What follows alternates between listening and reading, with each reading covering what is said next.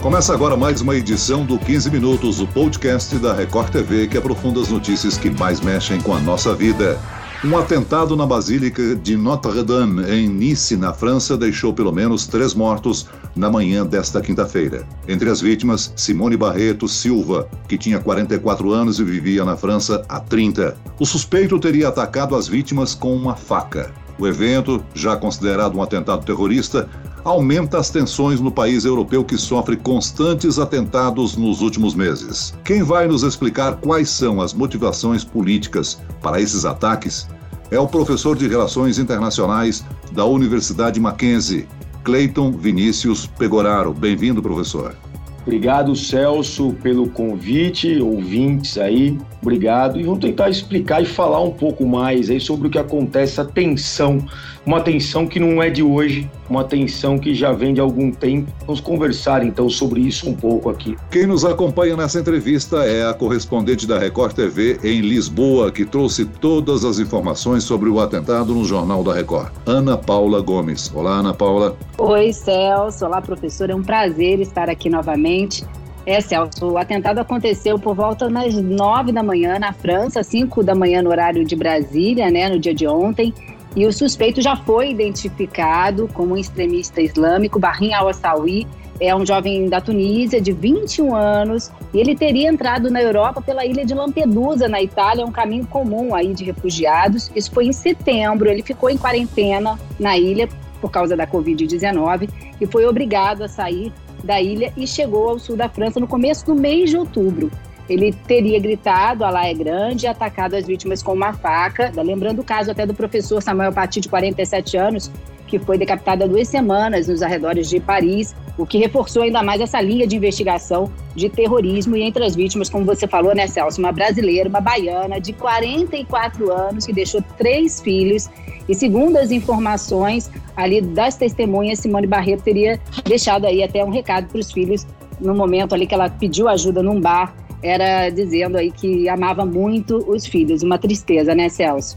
Sem dúvida alguma, Ana Paula. O presidente Macron se manifestou imediatamente após o ataque, né? Ele elevou o nível de segurança no país. Isso, a França está com nível máximo de emergência, né? Situação de alerta. O presidente Emmanuel Macron visitou a Basílica ontem, logo depois da informação do ataque. Ele disse as palavras que a França está sendo atacada. Ele dobrou o efetivo de policiais no país. Além do autor do ataque, hoje foi também detido um homem de 47 anos. Esse homem teria tido contato contato com o autor do ataque, com o jovem tunisiano, antes desse ataque à Basílica.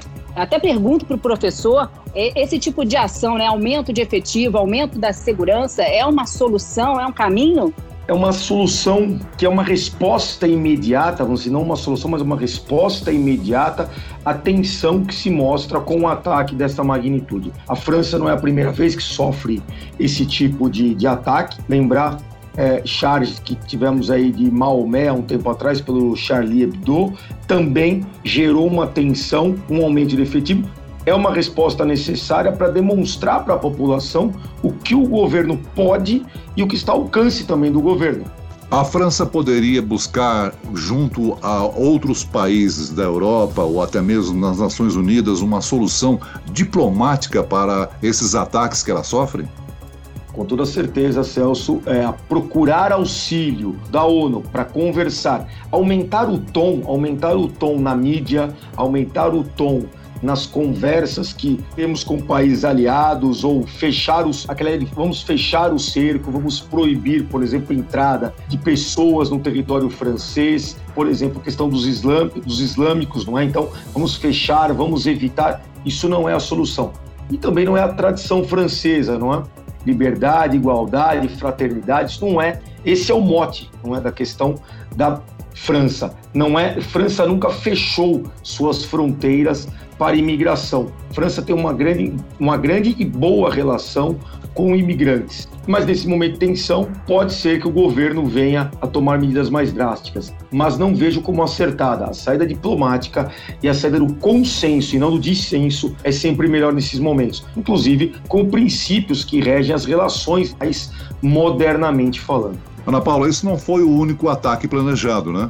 É, parece que não, né, Celso? A gente é, acompanhou que também durante a manhã de ontem, dessa quinta-feira, a polícia francesa atirou e matou um homem que ameaçou com armas as pessoas que passavam por uma rua em Avignon, no sudeste do país. É um homem de origem turca e ele foi morto pelos policiais. E também um outro jovem de origem afegã foi detido na cidade de Lyon, na França, com uma faca enquanto tentava entrar em um bonde. Segundo as informações, foi denúncia dos próprios moradores dessa região. Isso aconteceu também nessa mesma rua onde foi essa detenção, onde 13 pessoas ficaram feridas em maio de 2013 pela explosão de uma bomba, também fruto de um atentado terrorista. Celso, professor, a gente já tem é, três ataques em dois meses, né? A França realmente vive um momento bastante complicado, não apenas pela pandemia do novo coronavírus, que também atinge números recordes, mas também essa série de atentados, né? Há duas semanas, como a gente falou agora há pouco, o professor francês foi decapitado, ele teria exibido uma caricatura do profeta Maomé durante uma aula de liberdade de expressão. Lembra muito o caso que o professor falou, né, do jornal Charlie Hebdo, em 2015, quando um grupo invadiu a sede e atirou nos funcionários do jornal por publicarem uma charge com a imagem do líder religioso, que é uma blasfêmia na religião deles, né? Inclusive, no mês passado, duas pessoas ficaram gravemente feridas após passarem na frente da sede do jornal quando começou o julgamento desse atentado, né? E esse ano, justamente nesse momento, a França, entre todos os países, está sendo alvo regular de atentados. Por que, que isso acontece? A gente teve também acontecendo várias manifestações contra o presidente francês, né, em vários países, né, professor? Sim, é uma, um radicalismo. E veja, nós temos que observar também que a França também está, nesse momento, sofrendo boicote de países islâmicos. Então, não, não estamos falando só de uma questão centralizada, de uma questão é? que, se, que se refere unicamente a um país ou a uma população que vive na França. Não? Nós temos aqui uma radicalização de parte a parte, esse tom vai aumentar, não é de agora, então veja que nós temos fatos históricos desde lá do Charlie Hebdo e agora, mais uma vez, a questão do professor. Eu não vejo como professor como fazendo uma provocação. Eu, eu inclusive, como professor, né, a ideia de mostrar a charge, na verdade, é para demonstrar em sala de aula, talvez questões relativas ao Islã, questão de liberdade de expressão. Nós não podemos confundir, e o que parece que houve aí com a cena do professor, uma confusão entre uma liberdade de cátedra desse professor com um ataque de um ataque revoltado, vamos assim dizer, com aquela situação, que não pode ser confundido com algo que incita a violência, o professor não um professor que incita a violência em sala de aula, ou que está arriscando a vida ao comentar um fato ocorrido preteritamente. Então temos aí líderes muçulmanos né, também em Paris, insuflando fiéis, insuflando de, de modo, na minha opinião, errôneo para um, um conflito, ainda que um conflito de ideias, mas para uma situação conflituosa. Situações conflituosas não vão levar a França e não vão levar o islamismo ou ainda países que é, participam dessa, dessa cultura que é muito rica, que não prega a violência, deixar claro, não é? O Islã não prega a violência. Pessoas ligadas eventualmente ao Islã podem agir de forma violenta, como nós temos pessoas ligadas a outras matrizes religiosas que pregam a violência, né? Só lembrarmos das cruzadas, por exemplo. Professor Cleiton, a Turquia e a França estão numa disputa política que aumenta cada vez mais. Você poderia explicar ao nosso ouvinte por que, que esses dois países estão em conflito? Na verdade, nós temos aí questões de Turquia e França, temos questões, primeiro, questões diplomáticas pesadas. Não é de hoje que contém uma, uma tensão, então tensão diplomática, tensão comercial também entre Turquia e França mas muito do que ocorre entre Turquia e França refere-se a os fluxos migratórios que ocorrem principalmente de Turquia para a França, não é? Então há uma, uma tensão do governo francês, não é o governo Macron, por exemplo, isso já de muito tempo, e alguma posição também que tem, nós temos observado é a ideia que França reconheceu também, isso pesa de alguma medida, reconheceu publicamente já há muito tempo, questão do massacre, do genocídio, do holocausto, do holocausto armênio. Isso também pesa muito nas relações entre os países e aumenta a tensão, não é? A França está sofrendo uma pressão internacional, né? Porque poucas horas depois do ataque, o ex-primeiro-ministro da Malásia postou numa rede social que os muçulmanos têm direito de matar milhões de franceses por causa de massacres do passado. Que países possuem conflitos políticos, sociais e religiosos com a França, além da Turquia? É, agora, nesse momento, França sempre foi um país, e aí uh, foi bem lembrado, não é, Celso, essa questão dos conflitos, países que sofreram eventualmente das guerras napoleônicas, é? e isso, as guerras causam marcas indeléveis nas populações. Então, você tem aí o caso do presidente da Malásia falando né, abertamente e, e, na minha opinião, confundindo né, a ideia do Islã com a questão do direito de matar. Repito, não é uma tônica isso do Islã. Agora eu creio que as tensões aumentarão, as tensões já existentes na Europa. França, embora tenha uma liderança hoje na Europa, eu entendo que ao lado de Alemanha, França tem uma liderança forte na Europa, mas entendo também que agora, com essa questão desse acirramento, poderá começar a ter maiores problemas com países, por exemplo, do Oriente Médio. Isso poderá aumentar o tom. Temos problemas, inclusive, diplomáticos, problemas relativos à exportação e importação de petróleo. Sabemos que países que muitos países que detêm é, o poder de exportação, países da OPEP, por exemplo, é, pertencem ao Islã e cultivam essa questão religiosa nos seus países, esse marco religioso, e isso, de certo modo, vai aumentar o nível e o tom. Podemos ter, sim, questões de cunho econômico e que daí poderia desembarcar numa, numa OMC, por exemplo, na Organização Mundial do Comércio, questões que não têm a ver com religião, mas que poderiam ser ligadas a boicote de produtos franceses, por exemplo.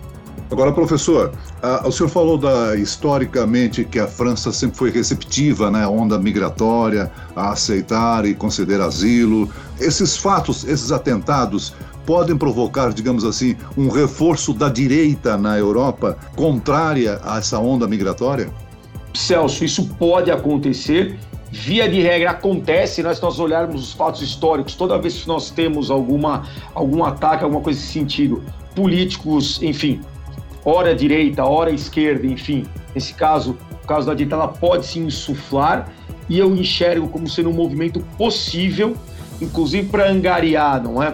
Para angariar apoiadores, apoiadores nacionalistas que sejam contrários a esse tipo de movimento migratório. Nós observamos isso não só na França, mas em outros países, com toda certeza. Toda vez nós temos algo, algo envolvendo um estrangeiro, principalmente crimes, crimes de sangue, vamos assim dizer, crimes que são ligados a chacinas, a ataques terroristas, e o, o, ataque tem uma simbologia grande, né? a ideia de uma igreja, um ataque, enfim, isso tem também mexe com a questão religiosa também do povo francês, isso pode abrir caminho para uma ascensão e uma força, ainda que momentânea, da direita. Isso eu tenho plena convicção.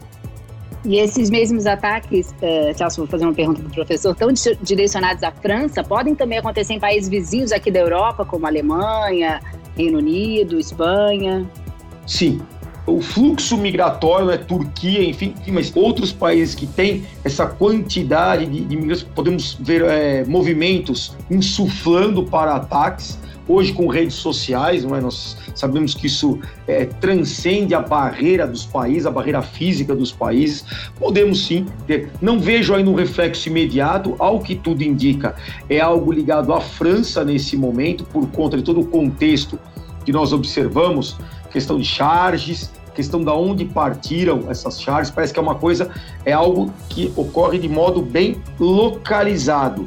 Mas se isso tomar proporções, eu não vejo ainda nesse momento como possa tomar essa proporção ampliada, mas nós temos movimentos migratórios em todos os países da Europa, movimentos fortes e movimentos bem estabelecidos, principalmente na Alemanha. Na Alemanha nós temos uma, algumas gerações já imigrantes que já estão lá na Alemanha, inclusive muito bem adaptados à Alemanha.